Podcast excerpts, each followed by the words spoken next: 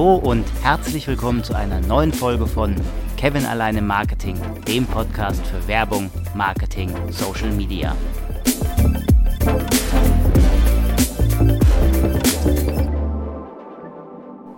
Wir alle kennen das. Das Telefon klingelt und irgendjemand will uns was verkaufen. Per Gesetz sind sogenannte Cold Calls im B2C, also im Business-to-Consumer-Bereich, erstmal verboten. Es sei denn, die Person hat im Vorfeld ausdrücklich eine Einwilligung erteilt.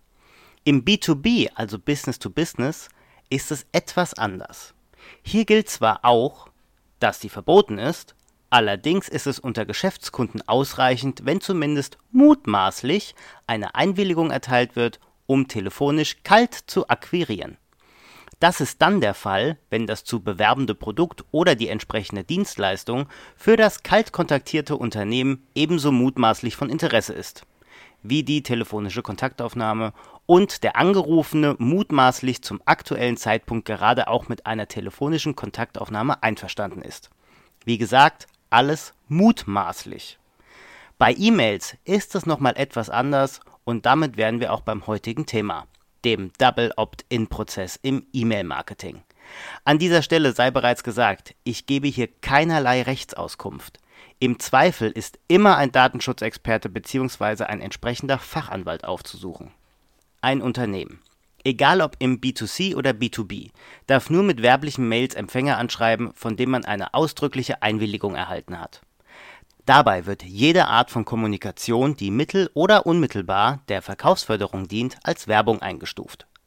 Das heißt im Umkehrschluss, wenn eine Person im Internet etwas bestellt und eine Bestellbestätigung per E-Mail erhält, so darf diese Bestellbestätigung beispielsweise keinen Gutschein für den nächsten Einkauf beinhalten, weil das wäre schon wieder eine Verkaufsförderungsmaßnahme und damit eine werbliche Mail für eine rechtsgültige Einwilligung zum Empfang von Werbemails gelten ein paar Kriterien. Erstens. Der Empfänger hat ausdrücklich und aktiv dem Empfang von Newslettern bzw. Werbemails zugestimmt. Dabei darf die Einwilligung nicht vorausgefüllt oder Vertragsbestandteil sein. Zweitens. Aus der Einwilligungserklärung geht hervor, für welches Unternehmen zu welchem Zweck und für welche Leistung der Newsletter versendet wird. Drittens. Bei jeder Werbemaßnahme, sprich bei jeder Mail, muss der Empfänger über sein Widerspruchsrecht informiert werden.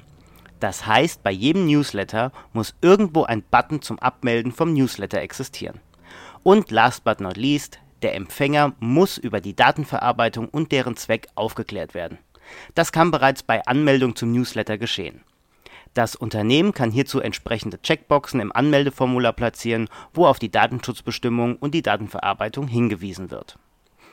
Hat ein Unternehmen bereits Kontakte in seiner Datenbank bzw. in einem CRM-System, aber noch keine Einwilligung, so darf das Unternehmen nicht um die Einwilligung bitten. Der Kontakt muss schon von selbst auf das Unternehmen zukommen. Jetzt zum Knackpunkt bei Werbemails. Wie weist ein Unternehmen eigentlich die Einwilligung rechtssicher nach? Woher weiß das Unternehmen, dass der Kontakt, der die Anmeldung zum Newsletter ausgefüllt hat, auch wirklich der Empfänger von Werbemails ist? Die Beweislast hierfür liegt beim versendeten Unternehmen. Die einzig rechtlich anerkannte Methode für den Nachweis ist das sogenannte Double Opt-in-Verfahren. Dabei wird nach der Newsletter-Anmeldung zunächst eine Bestätigungs-E-Mail an den Empfänger versendet. Dieser muss durch Klick auf einen Link in dieser Mail nochmals bestätigen, dass er oder sie den Newsletter wirklich erhalten möchte. Durch den Klick wird der Empfänger für den Newsletter freigeschaltet. Zusätzlich muss das Newsletter versendende Unternehmen jede Einwilligung protokollieren und vorhalten, solange das Opt-in, also die Einwilligung, besteht. Protokolliert werden sollten mindestens die IP-Adresse, das Datum und die Uhrzeit der Anmeldung und die URL der Einwilligungsseite. Ein Hinweis noch zum Schluss. Eine Einwilligung zum Newsletter-Erhalt erlischt nur durch die Abmeldung. Sollte aber längere Zeit kein Newsletter versendet werden, dann verfällt die Einwilligung automatisch. Nach aktueller Rechtsprechung erlischt die Einwilligung, sofern kein Newsletter gesendet wurde, nach so zwischen anderthalb und zwei Jahren. Das war's für heute. Viele Informationen, die ich eben wiedergegeben habe, habe ich übrigens aus dem Buch Online Marketing Manager Handbuch für die Praxis von Felix Beilharz und dem ExpertInnen-Team. Die ISBN-Nummer habe ich in die Episodenbeschreibung geschrieben. Ich hoffe, dir hat diese Folge gefallen. Lass mir gerne ein Like oder einen Kommentar da oder schreib mir unter kevinalleinemarketing at. Wir hören uns. Bis dann.